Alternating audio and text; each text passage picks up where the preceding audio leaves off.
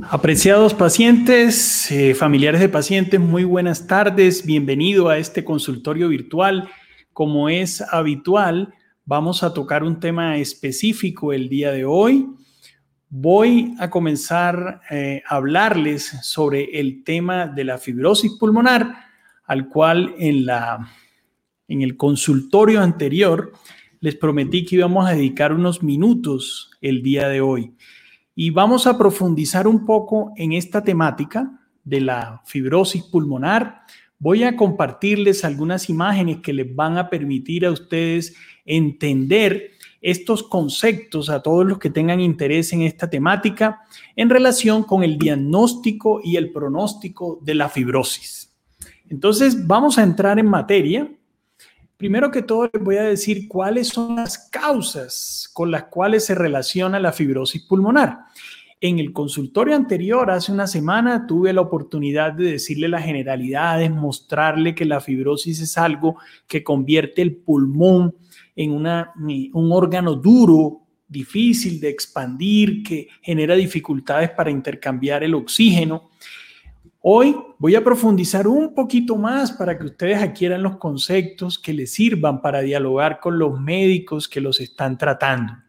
Entonces, entre las causas principales se encuentran varias que se llaman enfermedades inmunológicas, que son vistas usualmente por los reumatólogos. Entonces, miren, la dermatomiositis, la polimiositis, esta se llama enfermedad mixta, cuando un médico claramente no sabe a qué grupo de enfermedad reumatológica pertenece a la enfermedad que está tratando y esta es mucho más conocida por la comunidad en general y es el lupus. El lupus eritematoso también puede llevar a fibrosis y endurecimiento del pulmón o la artritis reumatoidea, la sarcoidosis, la escleroderma. Pero hay otras entidades, otras situaciones que pueden poner duro el pulmón, fibrosarlo. Entre ellos se encuentran los medicamentos. Algunos fármacos específicos pueden producir daño pulmonar. Y lo curioso es que en ocasiones, a veces uno utiliza fármacos para lograr desinflamar el pulmón y termina llevando a fibrosis pulmonar. Por otro lado, está la radiación en aquellas personas que tienen tumores y requieren ser tratados con radioterapia, eso también puede generar fibrosis pulmonar, pero cada vez menos. Antes, las personas que recibían radiación, sobre todo para cáncer de seno, tenían muchísima fibrosis secundaria a esto. Hoy en día la tecnología ha mejorado y delimita mucho más la zona en la que se hace radiación y eso sucede mucho menos. Otros factores son los factores exposicionales. Personas que se someten a polvos que se inhalan y producen fibrosis pulmonar. Pero en general, cuando uno habla de fibrosis pulmonar, al menos el grupo médico piensa en una enfermedad que se llama FPI, fibrosis pulmonar idiopática, o sea, sin causa. Y eso es frecuente que suceda. Ahora voy a compartirles un poquito de qué escuchamos nosotros los médicos cuando tratamos de diferenciar la fibrosis pulmonar de unos ruidos respiratorios normales. Les voy a poner un audio. La primera parte del audio son ruidos normales y después que escuchen una pausa, se trata de los ruidos respiratorios correspondientes a la fibrosis pulmonar. Bueno, atentos. ¿Esto es normal? Aquí viene la fibrosis.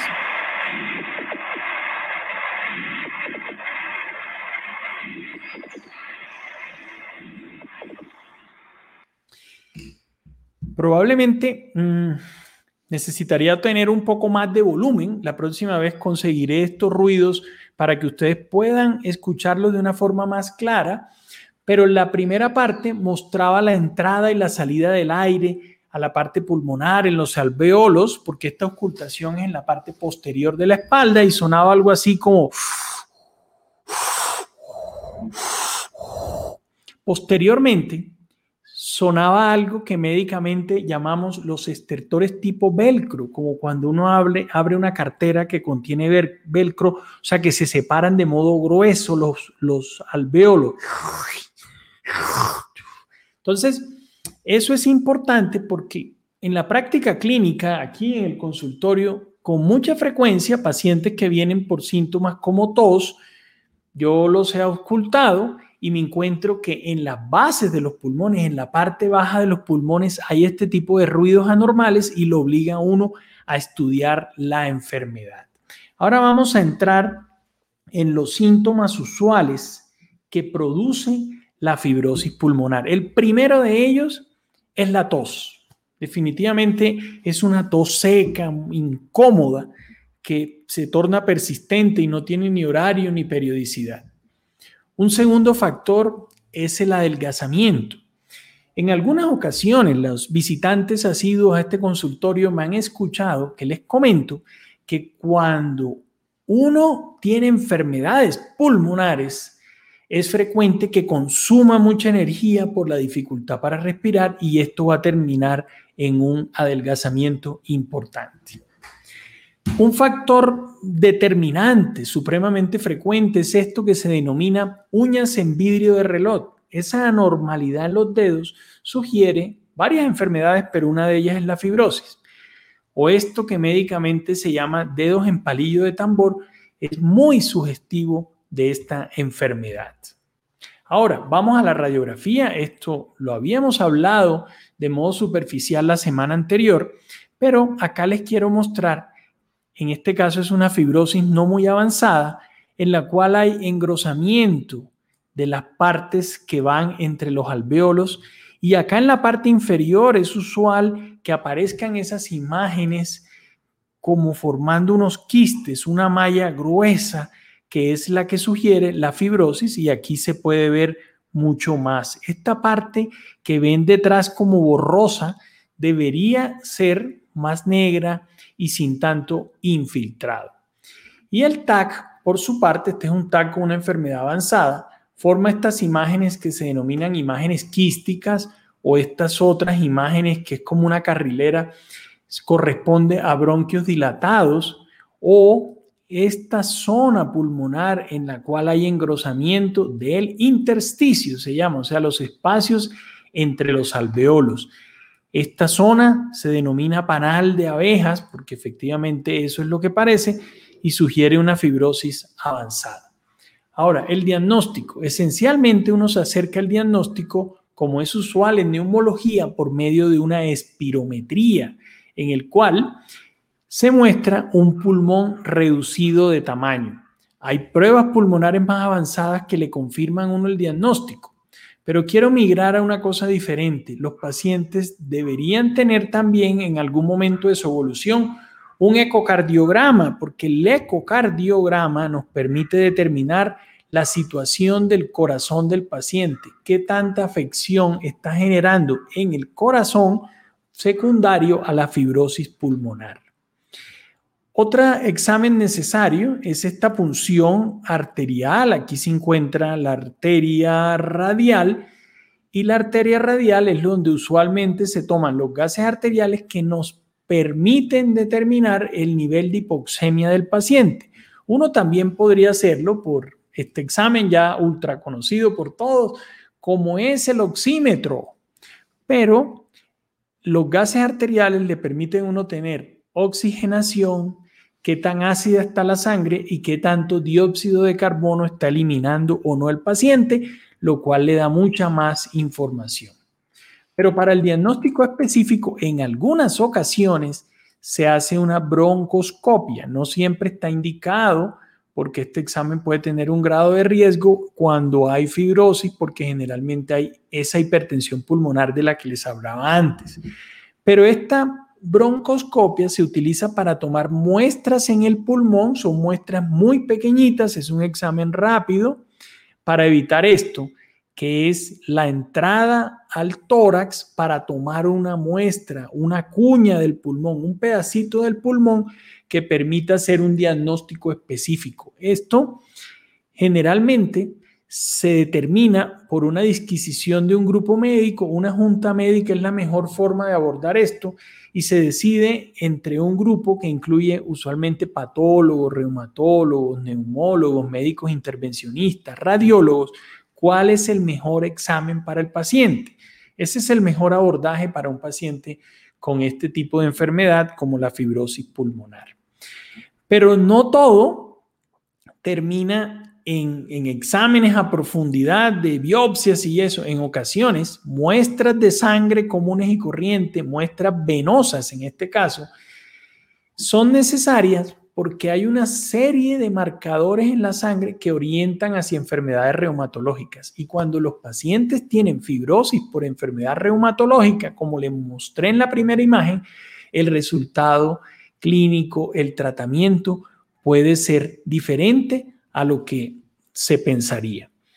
Esto les quería eh, compartir inicialmente a todos ustedes para que pasemos ahora a responder sus preguntas, a dialogar.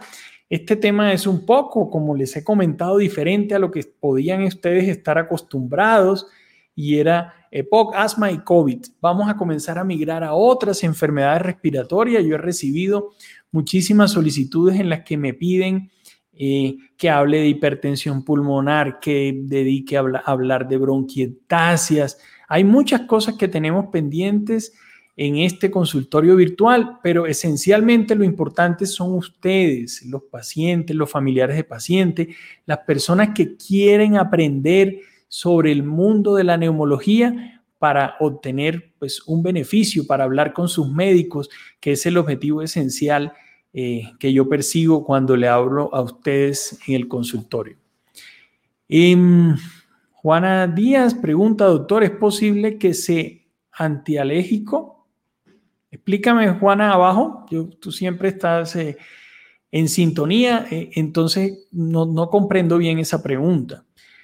Ok, Olga Lucía Salazar, saludando, al igual que Beatriz Jiménez, agradeciendo lo que se presenta en el consultorio virtual.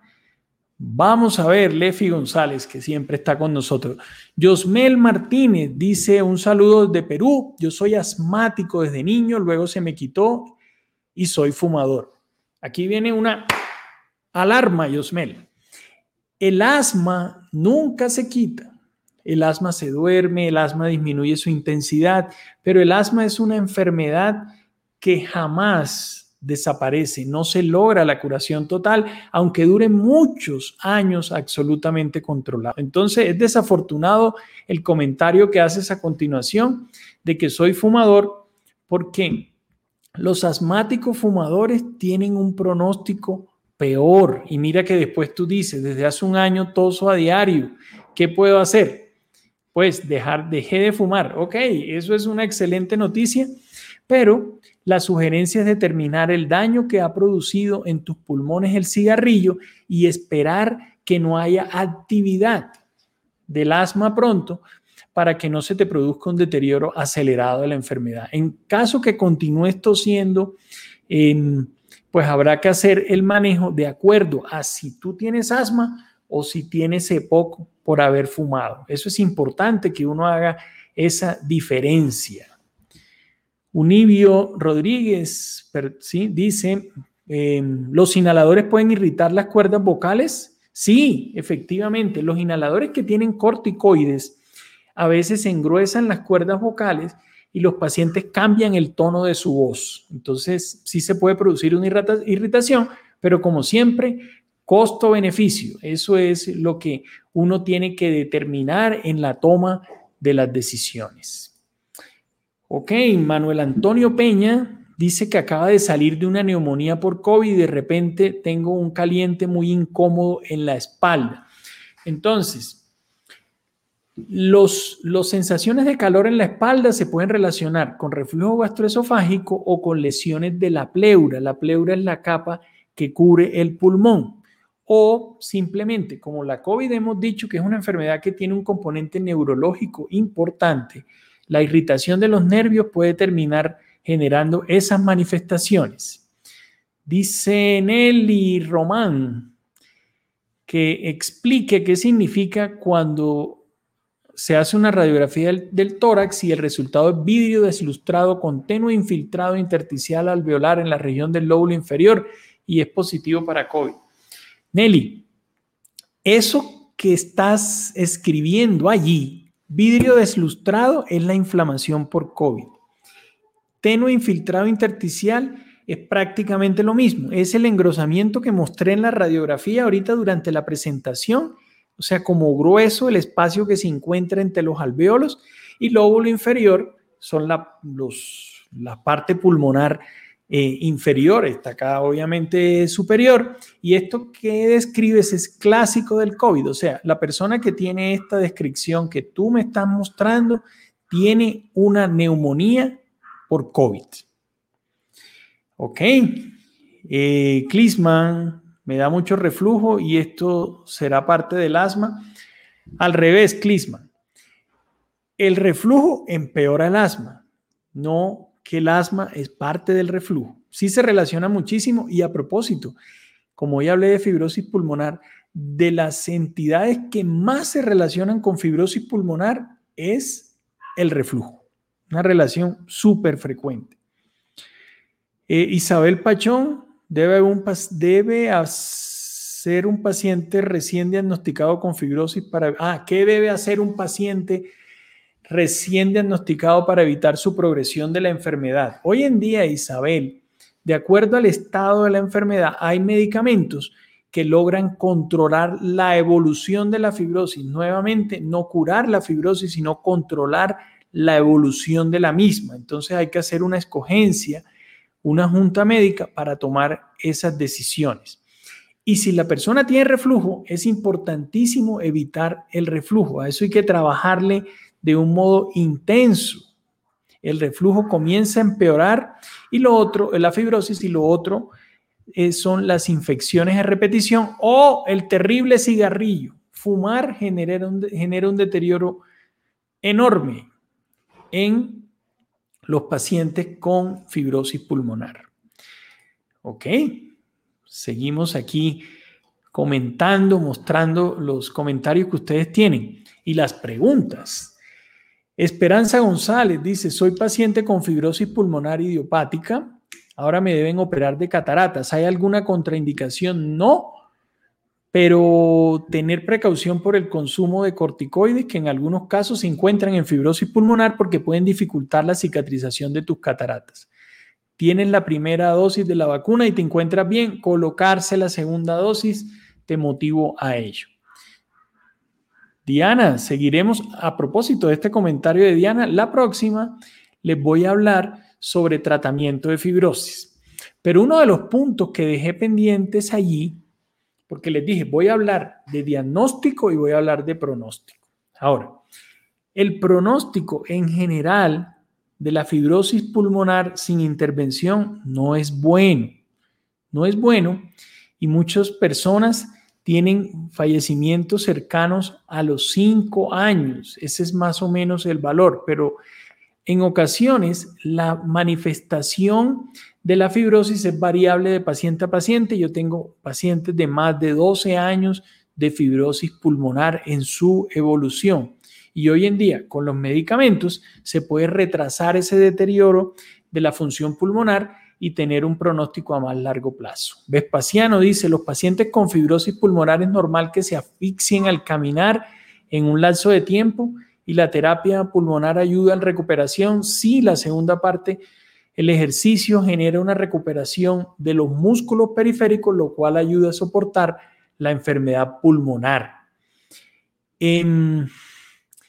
Sí, la, la primera parte de la pregunta también es sí, la fibrosis pulmonar genera asfixia, sin ninguna duda, genera una disnea supremamente grande, para lo cual hay que hacer intervenciones específicas. Pregunta María Hernández, cuando me da alergia bronquial, espectoro muy feo, Puede ser por sobreinfección, es la causa más frecuente porque las alergias bronquiales en general se asocian a esputos más claros. Juan Camilo, gracias. En ELPA, yo tuve COVID y me ha dejado unos dolores fuertes en el cuerpo, en el centro de la espalda, entre los homoplatos, dormí mal, escupí sangre. ¿Qué puede ser eso, doctor? No soy fumador.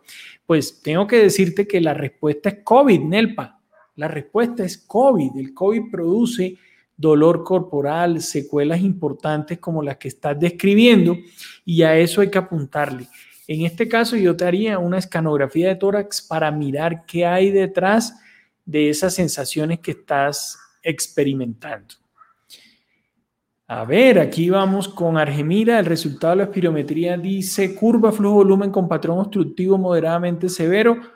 Presenta cambio con el beta 2. ¿Qué quiere decir eso? A ver, eso quiere decir que tú tienes asma o tienes EPOC, en general es eso, pueden ser otras cosas, pero por frecuencia te respondo eso. Significa que tienes una enfermedad obstructiva pulmonar los pacientes que responden mucho al beta 2 que está allí, o sea, que es el broncodilatador que se utiliza durante la espirometría, durante la curva flujo-volumen, sugiere que con mucha probabilidad tienes un componente asmático. Eh, dice Nelpa, solo quedan dolores en la espalda, el cuerpo, que gastritis por tomar pastillas, soy 28 años. Sí, ese comentario tuyo con esa carita bravo, sí, el COVID es terrible, ha venido a hacerle daño a muchos pacientes, Nelpa. Manuel Antonio Peña, eh, ¿qué debo hacer para ese caliente? Depende, Manuel, o sea, te dije que hay varias opciones, entonces cada una de esas opciones hay que descartarla para, para poder darte tratamiento. Zulma, ¿cómo se puede erradicar el reflujo gastroesofágico? Eh, pues mira, se controla, en ocasiones desaparece durante mucho tiempo, hay que mantener en la vida todas las medidas higiénico-dietéticas que significa, hay dos esenciales, no engordarse, el abdomen grueso con presión aumenta el reflujo y no adquirir posiciones eh, acostado recientemente que la persona consume alimentos. Pero además, restringir los ácidos, no comer sustancias demasiado grasosas que permanezcan mucho tiempo en el abdomen y en algunas ocasiones por la severidad es necesario dar tratamiento durante todo el tiempo. Eh, Argemira dice, resultado de la espirometría, sí, ya contesté eso. Aquí están activos, Nelpa, sí, es, el COVID irrita los pulmones sin duda y genera eso. Amelia, a mi mamá le acaban de hacer una tomografía. La conclusión es hallazgo en relación pulmonar intersticial idiopática a considerar neumonía intersticial usual. Amelia, si te conectaste tarde, te sugiero que mires completamente lo que presenté en el video al principio y el consultorio virtual de hace una semana que también está publicado en Facebook y en YouTube y en Twitter, porque allí y en el podcast eh, Pulmón Crítico, porque allí explico esencialmente de qué se trata esta enfermedad. Pero esto que me estás mostrando es efectivamente una fibrosis pulmonar. Eh, Zulma, sí, ya contesté, hay medicamentos a largo plazo. Eh, los sitios de mayor afección es a nivel de las bases, depende qué tipo de fibrosis es. La fibrosis va variando y genera eh, en su presentación de acuerdo a la causa y en esos casos genera presentaciones diferentes. Aceni pregunta que si es normal que los pulmones grandes en un TAC simple, no, no es normal. Los pulmones grandes son indicativos de una enfermedad. Argemira dice que síntomas son los del EPOC, tos, ahogo, chillidos en el pecho, infecciones frecuentes. Eso en general es lo que caracteriza la EPOC. Entonces, hemos llegado al final de este consultorio virtual. Gracias por su compañía. Como les digo, en una semana tocaremos el tema del tratamiento de la fibrosis pulmonar. En ocasiones, o recuerden que no es posible que formule por aquí. A veces ustedes me preguntan o me comentan que les gustaría que les dé una respuesta relacionada eh, con formulación de medicamentos. Eso no es posible. Recuerden que uno no puede formular por esta ruta. Entonces, ahora sí los dejo y nos vemos dentro de una semana. Un gusto.